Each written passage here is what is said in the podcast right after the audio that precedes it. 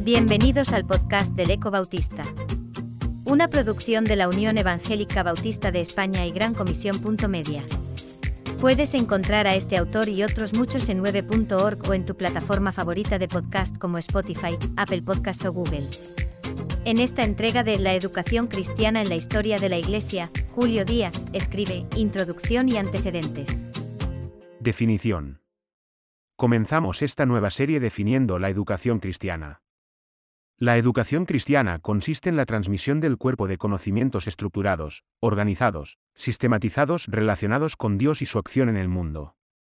Consiste en los esfuerzos deliberados, sistemáticos y sostenidos, mediante los cuales la comunidad cristiana procura que las personas y los grupos en su medio desarrollen estilos de vida cristianos de manera integral. La tarea formativa en la Iglesia cristiana no se limita a la transmisión de los conocimientos relacionados con Dios y su acción en el mundo. La educación cristiana no es una simple exposición de conocimientos teóricos, sino está orientada a una experiencia vital y a un proceso de educación constante. Es un proceso que procura crear las mejores condiciones para que en las personas o grupos se produzca un desarrollo, especial en el contexto de la comunidad de fe. Procura formar en las personas estilos de vida cristianos, es decir, expresiones concretas y particulares del discipulado no tiene como propósito la persuasión acerca de un determinado cuerpo de doctrinas, sino la conversión, la relación personal entre Dios y la persona.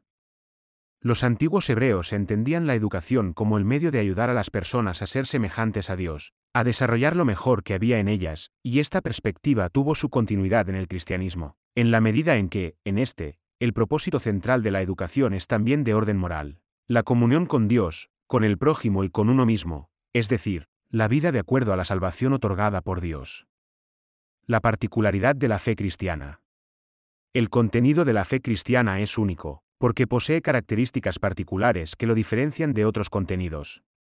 Por un lado, la fe cristiana contiene datos, relaciones y conceptos que hay que aprender, pero tiene también un contenido de sentimiento, respuesta y comportamiento ante la acción de Dios que trasciende los conceptos puramente abstractos. Además, la fe cristiana transmite la revelación de Dios. La revelación significa que Dios quiere ser conocido.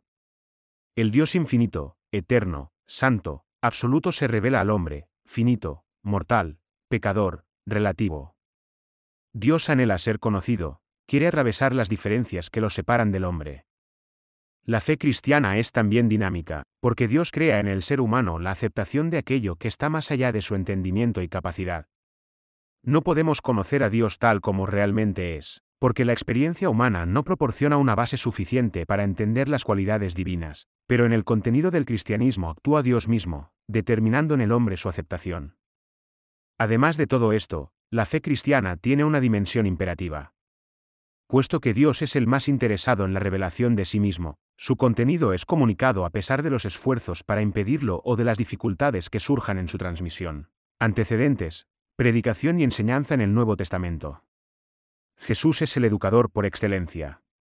Posee pasión educadora, exponiendo un contenido relevante, pez, el camino, la verdad y la vida.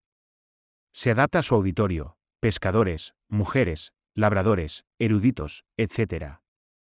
Su enseñanza es intuitiva y reflexiva. Utiliza parábolas, ejemplos e imágenes tomadas de la vida cotidiana y un lenguaje comprensivo, que todos pueden entender. Sabe preguntar, exponer y atraer la atención.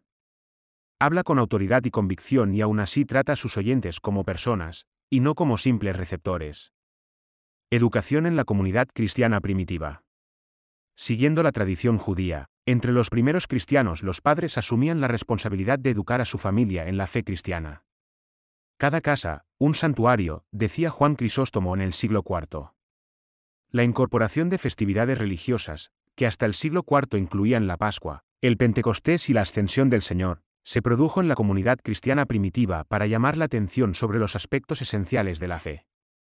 La predicación cristiana en el seno de las comunidades continuó con la tradición docente de la sinagoga, con un contenido expositivo y apologético de las verdades fundamentales del cristianismo. Con las persecuciones, la enseñanza continuó en las catacumbas, donde toda una simbología gráfica sirvió de material didáctico. En el culto, los actos simbólicos, como el bautismo y la cena del Señor, tenían importantes cualidades educacionales. La cena del Señor era una representación memorial del corazón del Evangelio, la pasión, muerte y resurrección de Jesucristo, mientras que el bautismo era expresión simbólica del compromiso contraído con Cristo y de la disposición del creyente a seguir el camino del discipulado cristiano. Ante la masiva incorporación de personas provenientes del paganismo, aparece la necesidad de preparar a los neófitos y conversos en las principales verdades de la fe cristiana. Así surgirán las primeras escuelas, cuya finalidad es la catequesis, la acción de enseñar o la misma enseñanza, de las que llegan a diferenciarse tres tipos. De catecúmenos, a las que asisten adultos conversos que van a ser bautizados, y donde reciben instrucción religiosa y moral. Catequistas, siglo II, similares a las anteriores, pero donde se abordaban los temas con más profundidad. Recibían este nombre por ser la base de instrucción el catecismo. Encontramos fragmentos catequéticos en Colosenses 3, 8-4, 6, Efesios 4 y 22 a 6 y 19, Primera de Pedro 1, 4-11 y Santiago 1, 1, 4, 10, aunque llegó a estudiarse en ellas gramática y retórica. Se convirtieron, con el tiempo, en las escuelas teológicas de la Iglesia, Cesarea, Antioquía, Alejandría, etc., pero después del siglo IV desaparecieron gradualmente. Catequéticas, cuya finalidad fue formar maestros para catequizar a los neófitos. La educación cristiana de los primeros siglos también sirvió como vehículo para comunicar y conservar la tradición cristiana, centrada en los dichos y hechos de Jesús, especialmente en su muerte y resurrección. El conocimiento del trasfondo hebraico del cristianismo fue muy importante para los conversos gentiles. Compañerismo. El estilo de vida de los primeros cristianos fue una herramienta de instrucción.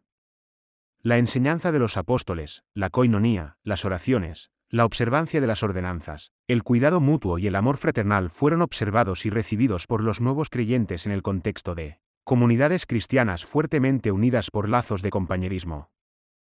Literatura. La literatura canónica y extracanónica del primer siglo del cristianismo tenía un propósito claramente didáctico. Dos fuentes literarias de instrucción relevantes fueron los escritos del apóstol Pablo. Se puede decir que cada una de las cartas o epístolas que escribió el apóstol Pablo sirvió para ayudar a conocer o entender alguna verdad y la didache o enseñanza de los doce apóstoles. Un libro extracanónico escrito en aproximadamente 90 DC que contiene instrucciones precisas sobre moral cristiana, liturgia y organización eclesial.